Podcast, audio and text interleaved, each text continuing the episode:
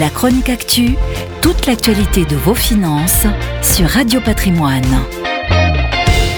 Depuis le début de la guerre en Ukraine, plusieurs grandes enseignes américaines comme Starbucks ou McDonald's ont plié bagages et cessé totalement leur activité en Russie. Idem pour les grandes enseignes du luxe telles que LVMH, Hermès, Chanel qui ont rapidement annoncé leur départ. En revanche, beaucoup d'autres grandes entreprises françaises sont plus réticentes. La Russie reste un marché clé pour l'Hexagone, plus de 700 entreprises y sont implantées, dont 35 fleurons du CAC 40. Pour Renault, par exemple, l'enjeu est énorme. Détenant 70% des parts du fabricant russe Astofaz, la marque aux losanges emploie 40 000 personnes. La Russie est son second marché mondial après la France. Idem pour Leroy Merlin qui réalise près de 30% de son chiffre d'affaires dans le pays. Pour Decathlon, l'enjeu n'est pas financier mais humain. Que faire des 2500 employés qui sont présents en Russie depuis 2006 Auchan, Danone ou encore Bonduel avancent quant à eux le devoir alimentaire. L'accès aux denrées alimentaires se doit d'être assuré afin de ne pas provoquer de pénurie.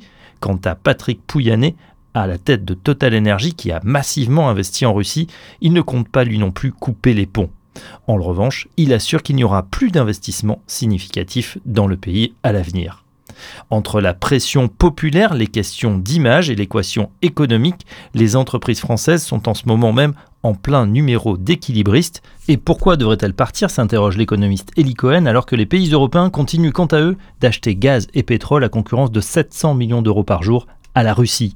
Derrière cette question, on peut s'interroger à plus long terme sur la pertinence des fameuses sanctions économiques et leur portée dans un tel conflit. Si elles ne semblent pas intimider le maître du Kremlin, elles pourraient en revanche faire long feu et se retourner contre les entreprises elles-mêmes ainsi que sur les consommateurs européens. Entre la volonté de justice et de paix et des moyens limités, cette équation impossible illustre bien la schizophrénie d'une Europe militairement impuissante mais économiquement dépendante de Moscou.